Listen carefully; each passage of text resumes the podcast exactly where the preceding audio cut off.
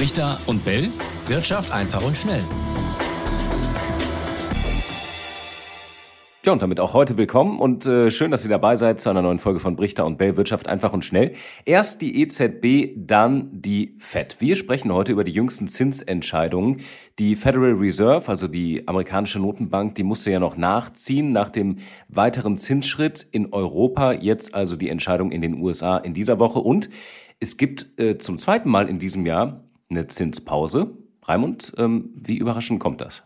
Also es kommt überhaupt nicht überraschend, denn ähm, die US-Notenbank hat dann auch sehr geschickt agiert. Sie hat A erstmal zwar tatsächlich die Zinspause angekündigt, das würde ja auf eine äh, lockere Gangart hindeuten, aber nein, natürlich im Wording drumherum, also in den Mitteilungen und dem auch dann, was auf der Pressekonferenz gesagt wird, hat sie doch eher angedeutet, dass es in diesem Jahr dann noch eine Zinserhöhung geben könnte. Also eigentlich eine erwartbare Taktik und zwar Umgekehrt zu dem, was die EZB gemacht hat, na gut, der hat im Prinzip dasselbe gemacht, nur mit umgekehrten Vorzeichen. Sie hat nämlich die Pause nicht eingelegt, sie hat erhöht, aber gleich gesagt, das könnte jetzt erstmal das letzte gewesen sein. Also insofern war es nicht überraschend, es war erwartbar, trotzdem haben die Märkte etwas enttäuscht reagiert. Ja, woran lag das? Warum sind die Anlegerinnen und Anleger enttäuscht? Nein, das lag vor allen Dingen tatsächlich am Ausblick. Da brauchte man gar nicht jetzt auf Herrn Paul so zu hören, was er gesagt hat. Er brauchte nämlich nur äh, in der Pressekonferenz den sogenannten Dotplot zitieren. Was ist der Dotplot? Das ist eine, eine Umfrage unter den Notenbankern selbst im Notenbankrat und die wird viermal im Jahr durchgeführt.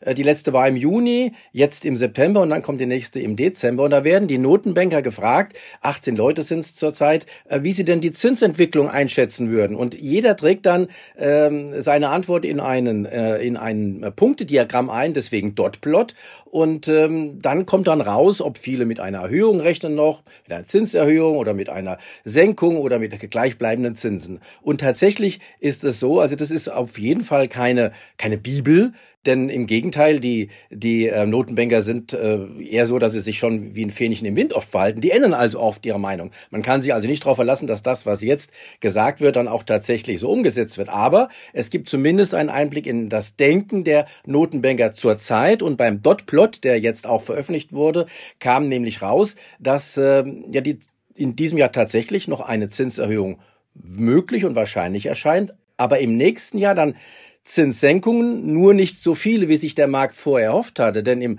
Dotplot im letzten, im äh, Juni, da waren noch von vier möglichen Zinssenkungen die Rede gewesen, jetzt nur noch von zweien. Also es könnte im nächsten Jahr nach unten gehen mit den Zinsen, aber nicht so stark, wie das der Markt erhofft hatte. Möglicherweise ist das der Grund auch für die Enttäuschung. Schauen wir nochmal eine Woche zurück, ähm, und zwar nach Frankfurt. Die Europäische Zentralbank hat ja da ähm, keine Zinspause gemacht. Der Leitzins wurde weiter erhöht. Du warst da in äh, Frankfurt im EZB-Turm, bevor wir über diese Entscheidung nochmal kurz sprechen. Wie war es insgesamt? Ja, ich war tatsächlich das erste Mal bei einer PK im äh, EZB-Turm. Wir haben ja bisher immer äh, vor der EZB berichtet, aber wir haben jetzt die Akkreditierung. Ich war das erste Mal drinnen und bei der Pressekonferenz dabei. Das erste Interessante war schon mal äh, das Erlebnis in der Cafeteria. Ähm, unten, äh, da habe ich mir nämlich einen Ristretto bestellt. Und beim Wort Ristretto, ich weiß nicht, ob du weißt, was das ist, da äh, stoße ich hier häufig, selbst bei italienischen ähm, Bars, auf, auf, auf verwunderte Augen und, und, und, und nachfragen, was ist denn das?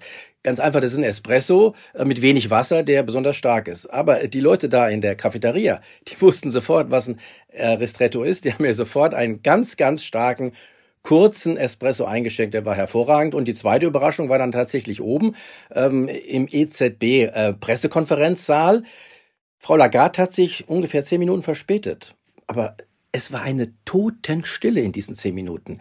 Der Saal war voll, voller Journalisten und Journalistinnen. Keiner hat geredet. Es war so eine Atmosphäre wie äh, in der Kirche, wenn man auf den Einzug äh, des Pfarrers wartet und er kommt nicht. Und auch als dann Frau Lagarde mit der Entourage kam, nur, nur Stille, ein paar, ein paar Kameras haben geklickt, das war alles, mhm. aber tatsächlich eine ehrfürchtige Stille. Ich äh, führe das darauf zurück, äh, dass die, weil das ganz anders ist als bei sonstigen Pressekonferenzen oder vor sonstigen Pressekonferenzen, da wird getuschelt, da wird geredet, äh, dass sie tatsächlich Ehrfurcht vor der EZB haben, die Kolleginnen und Kollegen. Ja, spannend. Aber äh, Christine Lagarde gesprochen oder mal kurz auf dem Gang angehauen hast du nicht? Nein, das ist gar nicht möglich. Die Sicherheitsvorkehrungen sind so hoch, da kommt man gar nicht dran. Nein. Okay. Also Europa und die USA, ähm, halten wir nochmal fest, gehen unterschiedlichen Weg, weil sie sind ja auch unterschiedlich weit, was äh, den Kampf gegen die Inflation angeht. Im Juni gab es in den USA schon eine Pause, dann im Juli eine weitere Erhöhung, jetzt wieder eine Pause. Ähm, die Inflationsrate, die liegt so bei rund vier Prozent niedriger als bei uns, deutlich niedriger. Deswegen eben auch diese Pausen können wir uns dann offensichtlich im Moment noch nicht erlauben. Aber Raimund, die Inflation, äh, die ist wieder im Kommen, so ein bisschen jedenfalls, ähm, in, in den USA, zweimal jetzt wieder gestiegen.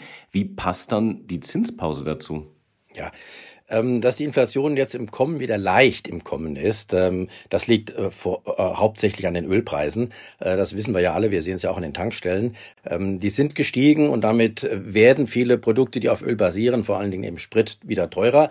Aber die Notenbanken, die gucken ja durch diese Ölpreise durch. Die können sie ohnehin nicht beeinflussen. Die gucken schon mehr auf die Kerninflationsraten und die haben tatsächlich ähm, den richtigen Trend. Die Kerninflationsraten, da nimmt man eben die schwankenden Energiepreise raus, auch die schwankenden Lebensmittelpreise und die zeigen in den USA tatsächlich, aber auch in Europa in die richtige Richtung. Sie zeigen nach unten. Deswegen war diese Zinspause durchaus gerechtfertigt. Aber ich habe ja gerade gesagt, die Notenbanker in den USA sind noch lange nicht fertig möglicherweise mit den Zinserhöhungen. Ähm, dieser Dotplot deutet ja darauf hin, dass in diesem Jahr, und zwei Sitzungen gibt es noch, eine im November, eine im Dezember, dass in diesem Jahr noch eine Erhöhung kommt. Vielleicht nochmal generell, die große Herausforderung bei den Zinserhöhungen ist ja die Balance zu finden zwischen Zinserhöhung und Abkühlung der Wirtschaft, weil darum geht's ja beim Kampf gegen Inflation. Zinsen werden höher, dadurch werden Kredite teurer, dadurch äh, sinkt im Prinzip der Konsum und die Wirtschaft wird runtergefahren äh, und gleichzeitig sollen die Preise dadurch wieder runtergehen. Ähm, aber diese Auswirkungen der Zinserhöhung, die zeigen sich ja erst verzögert. Also woher wissen die Währungshüter, ähm, dass sie nicht übers Ziel hinausschießen, wenn sie die Zinsen jetzt immer höher machen? Das wissen sie tatsächlich nicht. Das ist für sie wirklich wie ein Stochern im Nebel, ähm, bis sich äh, solche Zinsentscheidungen, äh, wenn sie sich überhaupt auswirken, das ist ja auch noch umstritten, äh, inwieweit sich solche Zinserhöhungen tatsächlich auf die Inflationsrate auswirken äh, können. Wenn dann allenfalls, naja, ein Jahr, anderthalb Jahre später. Ja, da weiß man nicht, wenn man jetzt entscheidet, was in anderthalb Jahren sein wird. Das ist die große Schwierigkeit bei der, bei der Zinspolitik. Deswegen sind diese Notenbänke auch nicht zu beneiden. Ja, in der Tat. Äh, in Europa sagt die EZB ja frühestens 2025, also in zwei Jahren, will man so Richtung 2%-Ziel kommen. Das ist ja immer so das allgemein ähm, anvisierte Inflationsziel, was, was gut wäre, weil es ja dann im Prinzip eine gewisse Steigerung mit sich bringt. Ähm, aber das bedeutet im Umkehrschluss, und wir haben ja schon über die Aussichten gesprochen, Kredite ähm, bleiben weiter teuer, weil Zinsen erstmal weiter hoch bleiben, oder? So kann man es zusammenfassen. Also man sollte vielleicht doch unterscheiden zwischen Anleger und Anlegerinnen und äh, denen, die Kredit nehmen. Anleger können sich eher freuen. Zumindest äh, auch, was die EZB ja gesagt hat, gibt es ein Zinsplateau, was sie zumindest angedeutet hat. Also, dass die Zinsen erstmal auf längere Zeit auf diesem hohen Niveau bleiben und davon können Anlegerinnen und Anleger profitieren. Ähm, für, für Tagesgeld gibt es ja jetzt schon bis zu vier Prozent. Das ist äh, eine gute Nachricht. Ob das dann nach Inflation auch was Gutes ist, ob da noch was real rauskommt, also nach Abzug der Inflationsrate, das ist natürlich eine andere Frage. Jetzt hast du die Kreditnehmer angesprochen. Klar, ähm, die würden eher niedrige Zinsen bevorzugen. Äh, wobei vor allen Dingen die Kredite im langfristigen Bereich, also jetzt Immobilienkredite, wenn man einen Zehn-Jahres-Kredit dort äh, vereinbart, der orientiert sich eigentlich weniger an den Zinsen der Europäischen Zentralbank. Der orientiert sich viel mehr an den Zinsen am Anleihemarkt. Und da ist die Rendite der zehnjährigen Bundesanleihe äh, der entscheidende Taktgeber. Also wie diese Rendite sich entwickelt, das ist das Entscheidende, ähm, die muss sich nicht unbedingt gleich mit den EZB-Zinsen entwickeln. Ich erinnere mich noch an viele Phasen, vor allen Dingen zum Beispiel an die, an die Phase äh, Anfang des Jahrtausends, 2003 bis 2007. Da sind die Leitzinsen der Notenbanken, auch der EZB, die sind deutlich gestiegen. Aber die Anleiherenditen, also die langfristigen Zinsen, im zehnjährigen Bereich zum Beispiel, die sind deutlich gefallen. Also das eine hat nicht unbedingt mit dem anderen zu tun. Wir müssen also gucken, was ist im langfristigen Bereich für Kreditnehmer jetzt entscheidend. Wie gesagt, die Rendite. Da ist es allerdings auch nicht äh, so, dass man äh, erwarten könnte, naja, die äh, Renditen werden jetzt äh, stark sinken. Warum nicht? Nun, es kommt immer darauf an, äh, auf Angebot und Nachfrage. Angebot heißt das Angebot an Staatsanleihen. Das wird steigen, äh, denn es muss ja äh, viel finanziert werden. Haushaltslöcher müssen gestopft werden. Also in Deutschland zum Beispiel, ich, der Doppelwumms, die Zeitenwende, all das kostet Geld. Das heißt, die, das Angebot an Staatsanleihen wird steigen wird sehr hoch sein zumindest. Jetzt ist die Frage, wird die Nachfrage auch zunehmen? Da könnte man eher vorsichtig sein. Ähm, zum Beispiel einer fällt als Nachfrage weg.